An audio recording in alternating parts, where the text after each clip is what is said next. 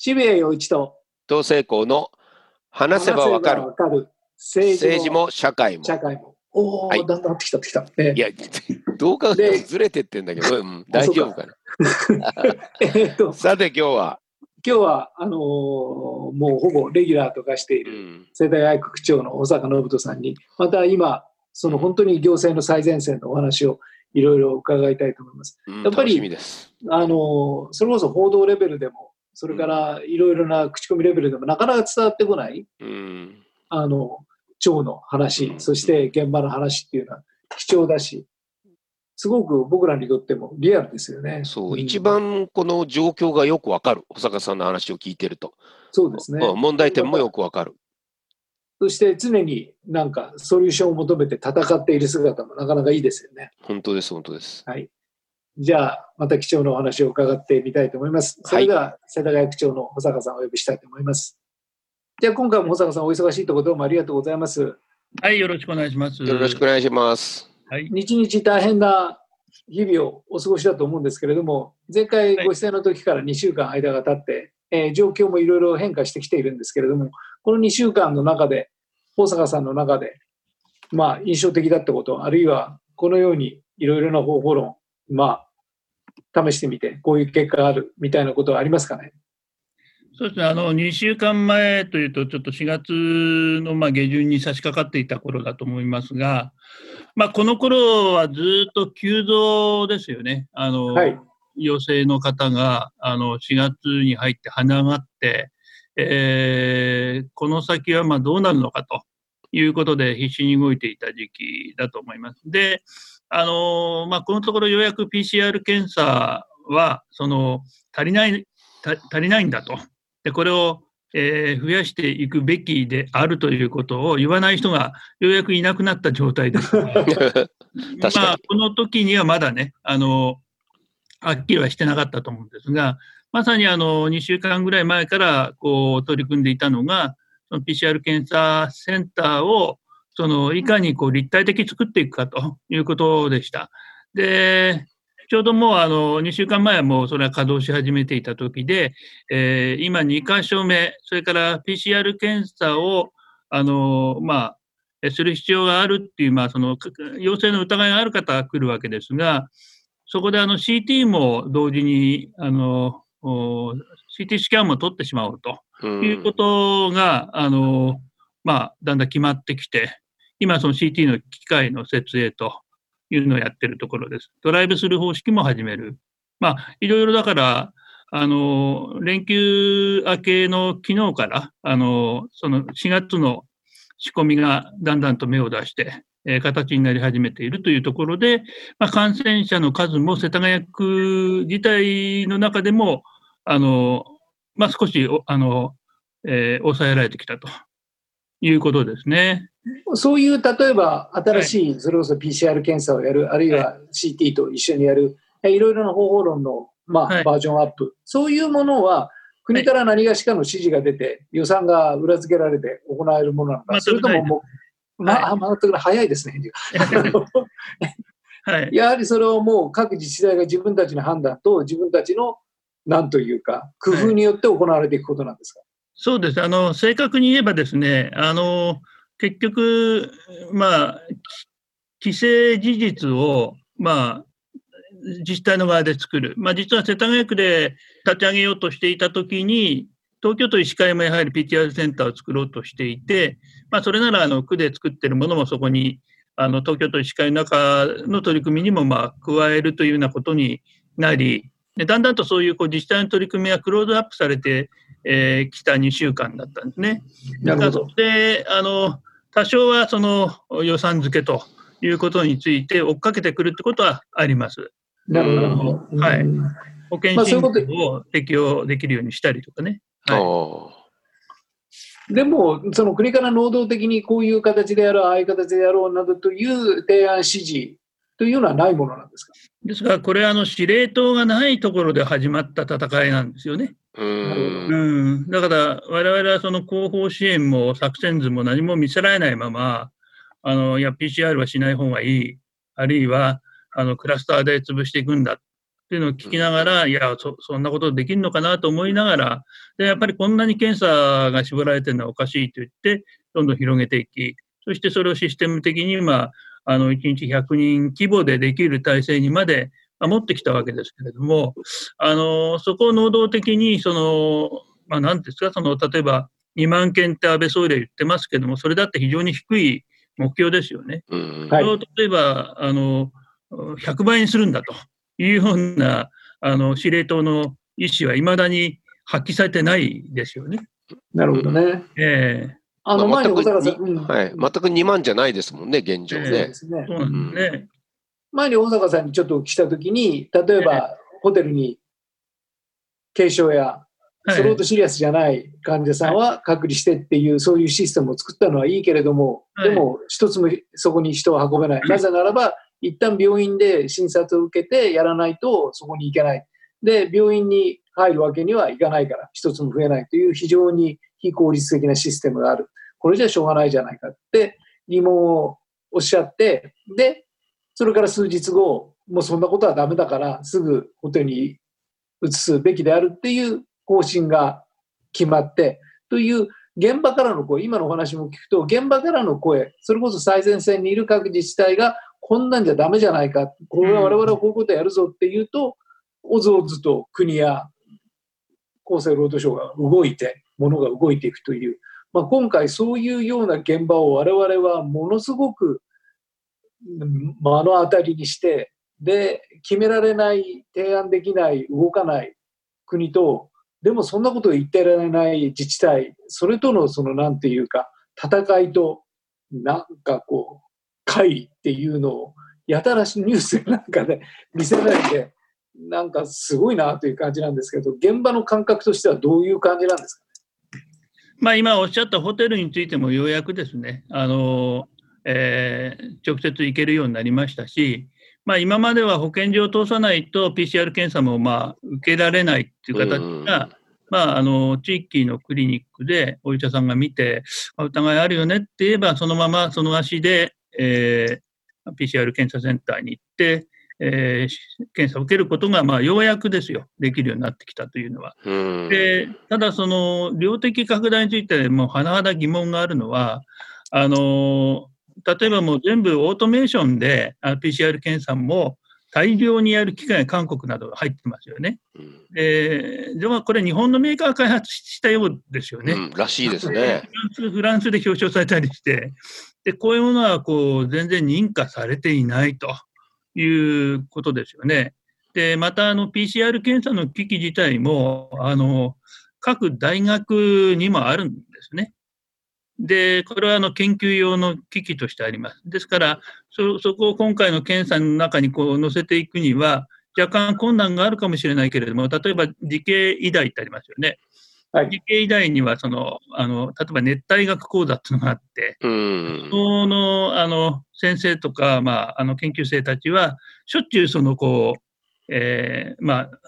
喉の拭いとか鼻からこう入れてね、採取するっていうのはこう、たけてテクニシャンだそうなんですね。えー、なので、理系医大ではですね、あのこの理系医大を受診する方が、あの例えば入院をするというときに、全員に PCR かけるってことにしたんですね。うん、その実はそれが、えー、取って6時間後には出ると。5時間ですか。5、6時間出る。それから、えー、一応保険診療制度の中では、元気な人をその検査すると保険診療にしてはいけないそうなんですね。それなんで、これも実費ということで1人700円前後でやってますと。はい、いうことなんですね。で、なで結局、その院内感染が少し4月にあるんですよ、時系大。で、一旦院内院内感染が深刻に広がると、もう途方もない信頼と、それからまあ治療あの、いわゆる医療機能を失うわけですね、病院が。だからそのくらいはもう投資していいじゃないかって発想なんですが、というと、そのじゃあ、あのいわゆる医学の研究をしているあのその教授とか学生とか、その実験室とかあるわけですよね。そこがうまく病院をバックアップした形になってるわけです。うん、でも日本の大学には全国にそういった研究室あるんですね。ところが、その文部科学省の通知で、あの感染防止のために一切出てくるなというのが出ているらしくて、全然。ね、でそれにあの非常に怒りをあのぶつけてるのが山梨大学の学あははは見ました、見ました。はい。すごいですよね。よおっしゃってることと、もう本当にもう全部筋が通ってらっしゃって、山梨大学の方。なんとかって言葉は好きな、あの、えー、ね、えー、まあ、国というか政権ですけれども、あの、やっぱり総力を挙げてということに全然なってないということが一番の原因じゃないでしょうかね。まあ、本当に民間を使っての検査というのは全世界的に行われているんですけれども、まあ、それに対するガードの高さっていうのも本当になんか議論をされていても全然がんとして動かなかった日本なんですけれども、はい、まあ、そういう国の壁っていうのは地方最前線それぞれのあの住民の方と向き合ってると強く感じてまた逆に国への憤りみたいなものも感じますか？あのこの間のあの 国の発信としては、まあ、東京都も含めてですねあの要するに外に出ないようにしましょうと、ステイホームと。で、来たと思うんですね。で、感染症対策としては、これ、まあ、原則正しいとは思います。ただし、あのその100%外に人間が出なくても、やっぱり感染はこう拡大してくる部分があって、それが院内感染と、えー、高齢者施設内感染と、家族内、家庭内感染なんですよ。うんはい、特に院内と施設内はすごく深刻です。で、これは1個起きちゃうとですね、あのまあ、100人単位で陽性になってくる。それからその周りには、あのさらに何百人と健康観察ですよ。そうすると、その医療の機能とか、まあ、ダウンしますよね。救急患者もあの、えー、見れない。外来も見れない。そうすると、そこの医療自体が医療崩壊とかそ、あの、ドスンと沈んじゃうわけですよね。で、これをその明確にこう課題化して、その院内感染を徹底的に封じ込める、その、あの、し資源投下っていうか、予算と人員と、そう徹底的やるぞみたいな話、なんで出てこないんだろうなと。なるほど。思いますよね。はい。で、一応、世田谷区では、この院内感染、施設内感染を重点的にこれからカバーしていく、あの体制づくりをしていこうと思ってます。いや本当にそれはなんで出てこないんですかね。どこか、まあ、目目詰まりっていう言葉も言ってる人いましたけど、はい、自分のところに情報がこう入ってこないんですかね、トップの。うんよくわかんないですけど、まあ、私もまあこの間、この、まあ、コロナの問題の中で、やはり医療を崩壊させたらだめだと。で、どうして医療があの崩壊危機にあるのかって、やっぱり院内感染ですよね。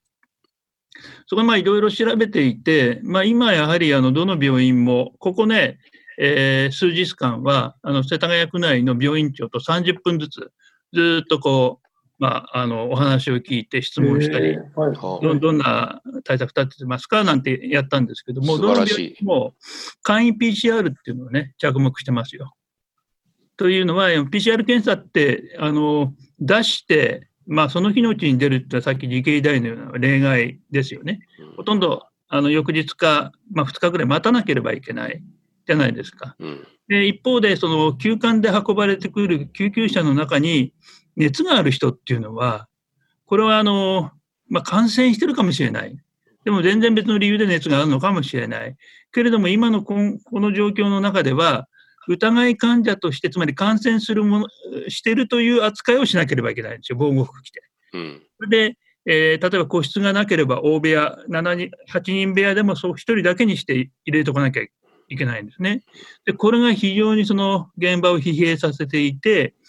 で例えばあの、えー、日本のその島津製作所っていうところが開発したキットで、えー、確か、えーと、90分から、えー、2時間ですかね。で、結果が出る。それで、外部に出す PCR 検査よりもどうも精度が高いんですね。すごい。あある病院ではそれ使ってるんです。でそうすると、休館で運ばれてくるときに、まあ、もっとこう、システムが進んでくれば、救急隊員がうまくこう、うん、あの、例えば唾液とかで、あの、採取できるようなあのシステムの進化があれば、やっぱりそこの最初の病院に入ってくる段階に、その正規書を設けて、で、またその、あの、ある感覚でその医療スタッフもみんな測っていくと。だからやっぱり抗体検査とクロスさせていくということで、まあ、日本型その院内感染の防止、これはあのヨーロッパのそのイギリスとかフランスとかあの報告を聞くと、かなり悲惨なことになってるようですね。介護施設とか、高齢者施設が、結局入院もできなくて、こう、施設の中で亡くなっていくような、こういうことがどうも起きているということのようで、日本はそういったことにまだ至っていないので、あの、ぜひですね、その、院内感染と施設内感染をこう二重三重にブロックしていく方法、これをやっぱり生み出して、まあ、コロナと付き合っていくにしても、そこはかなり長くやらなければいけないかなと思っています。あの前に小坂さんにお伺いしたときに、はい、まあ、印象的だったのは、例えば10万円の給付というのが行われるわけじゃないですか。はい、で現実的にそれは国がやるぞって言っていたんだけども、やる手立てもなく、結局各自治体に放り投げられたと。はい、で、まあ、あの、それこそ、大変な労働量、それこそテレワークどころではなくて、うん、そのね、市役所の中で延々やらなければいけないという状況の中で今10万円の給付というのは実際に行われていると思うんですけれども、それのリアルっていうのはどんな感じなんですかね、今の。まあ、あの、世田谷区民って92万3000人いるので、あの、1人10万円だと923億円なんですね。で、あの、例えば青森県西明谷村ってあるんですが、私も親しいんですね、その村長と。500世帯なんですよ。はい。で、人口1000人ちょっと1300人かな。そこだと、その信用金庫から借りて、あの、10万円ですって職員が持っていくこともできるわけですが、とてもやはり92万の、その、人口だとなかなか難しいんですね。だから、まあそこは、あの、いろいろ工夫して、まあなるべく早くと思ってますけれども、あの、一瞬ですね、安倍総理が、これは自治体を介さずに、郵便とオンラインだけで、えー、振り込むというか、ああ、国はすごい覚悟を決めたなと思ったんですが、30万円よりはずっと良かったと思いますけどね。30万円だと審査がありますから。そうですね。で、今回10万円は区民であれば払えるわけ。あとはその、DV から逃げてる方をね、あの、きちっとそのアクセスして、その方に早めにお渡しするとか、あの、そこでの事故を避けるとか、まあ、いうことは気をつけてやろうとしていますけど。まあ、現実的に、うんはい、大変ですよね。だから、そういう、そのざっくりした方針が決まったのはいいけれども、うん、結局、それが現場に丸投げされていて、その中で90何万人、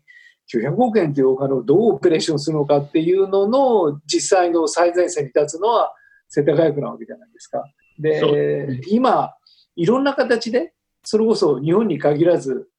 えーまあ、トランプとニューヨークの市長とか、うん、あるいは、えー、日本でも政府と、それから大阪府とのすごくラジカルな対立とか、今いろいろな形で、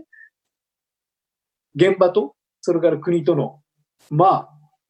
なんというのか、その役割と価値観のズレみたいな、そういうのが非常に生まれてきていて、で、市民レベル、住民レベル、有権者レベルは、どんどんどんどん自治体と、やっぱりここで付き合っていくしかしょうがない。国何もやってくんないっていう、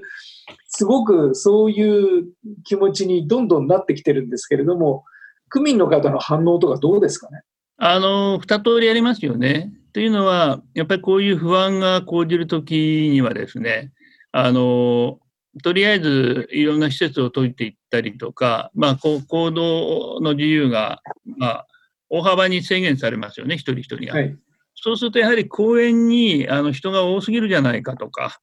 うん、あのうちの村の公園で子供が遊んでるぞとか、そういうまあ当初っていうかね、いうのも結構増えるんですね。うん、でただやっぱりある程度子供も体を動かして汗をかく、これは大事なことだし、お年寄りがえー、今あの、そういった介護のですね、デイサービスとかも解いてるところ多いですから、まあ、あの散歩するって重要なことなわけですよ。うん、で、まあ、そういうところがな何かこうあのやり玉に上がる、まあ、あの営業してる店にこういろいろ嫌がらせがあるみたいな自粛警察とも言われてますけども、そういうマインドになってしまうあの傾向もあれば、やっぱりここへ来てその何かをその自発的にやれないかという動きもやっぱり少しずつ出てきています。例えば、これ嬉しいんですけども、あの、いろんなとこからですね、あの、マスクとか、これも医療医療用の N95 っていう、その、まあ、高性能のマスクも含めてですね、あと、ガウン、防護着ですね、えー、うん、そういったもの、あと消毒液とか、今手に入りにくいものがたくさんあるんですが、そういうものはあの寄付しますとか、あのまあ、何千個なら手配できますとかいうのが売り込みもあるんですが、売り込み以外にもですね、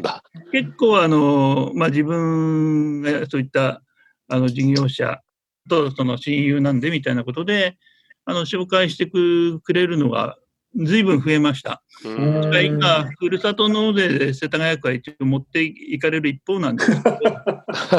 一応そういった医療現場、福祉現場に届けますので、えー、ふるさと納税をっていうで、まあ、一応連休4、5日で、えー、今、まあ、まだ200万円ですけれども、まあ、それでも、あの、どんどん集めていこうと。まあ、これはだから、何もやってくれないんだとか、こう何やってるんだっていう角度とは違って、あの何ができるのかっていうことをやっぱり市民が考え始める。ということだと思うんですね。うん、あのどうなんでしょうか、本当に今、各自治体がその自分たち自身のその現場、あまりにもシリアスな現場の中で、自分たちの判断の中で進まなければいけない、えー、その戦いの中でもうみんな声を上げて、でその声がその自治体の人だけではなくて、全国レベル的にもすごくよく届くようになってきて、その、うん、自治体のリアルと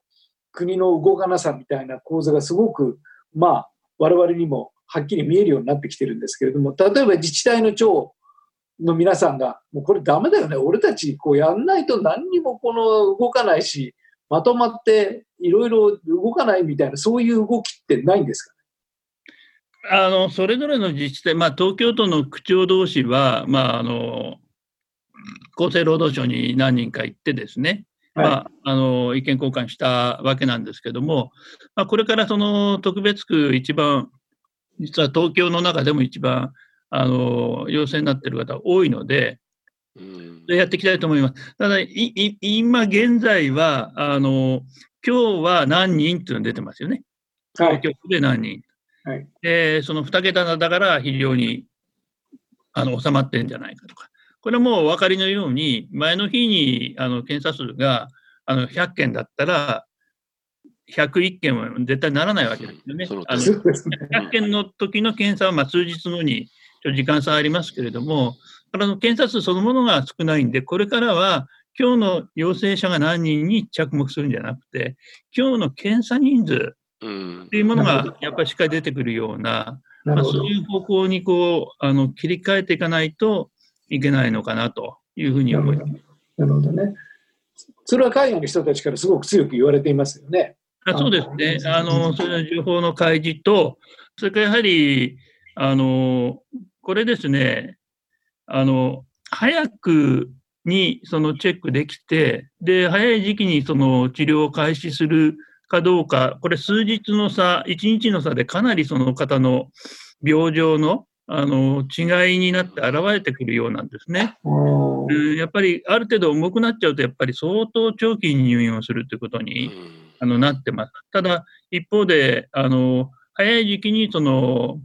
えー、例えばアビガンなどを投与されて、で比較的軽い段階でしたので、その悪化せずにあの4、5日で退院ができたっていうケースもあります。ですから、PCR 検査がそのどれだけ早く受けられるかっていうのも、これ本当に時間との戦いだと思います。で、実はこれ、厚労省が、あの、7度5分以上の熱が4日続く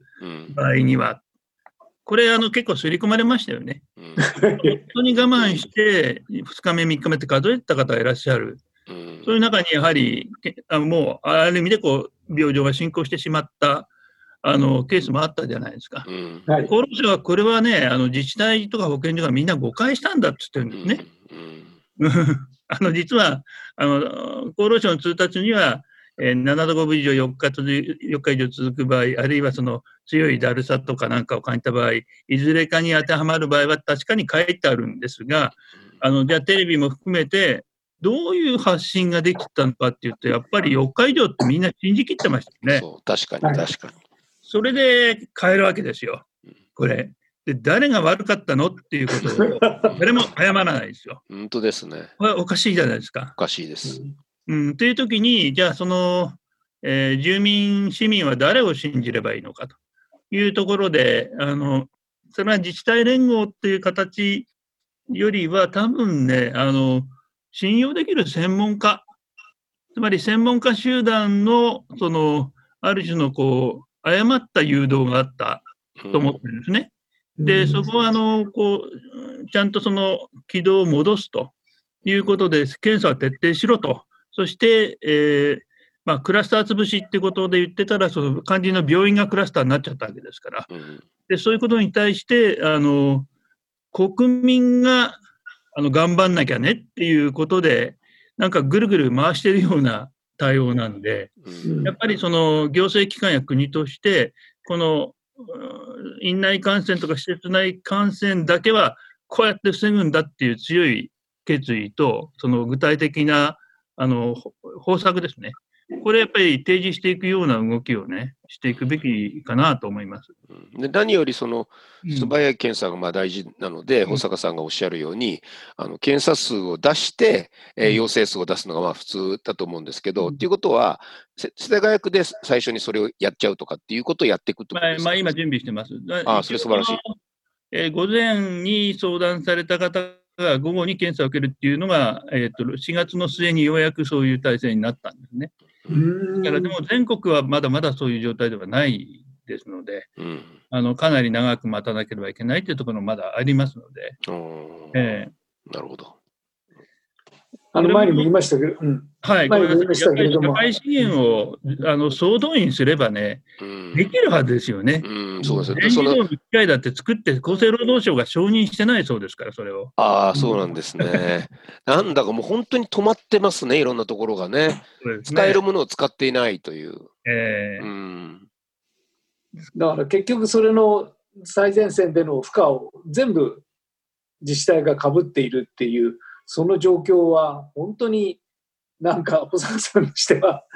やりきれないし腹立たしい毎日ですよね。うん、まあ結局そのね4日連続の熱が出てっていう条件もまあ世田谷区の保健所も出していたわけで、それはお前悪いじゃないかって言ったら、まあ、間接的にはその、まあ、直接的にもっていうんですか？その出してた側になってしまうわけですよね。ででもなんかその責任は目に見える自治体に求めやすいわけですよ。その大元のその方針あの、検査は増やすなとか、熱は4日以上とか、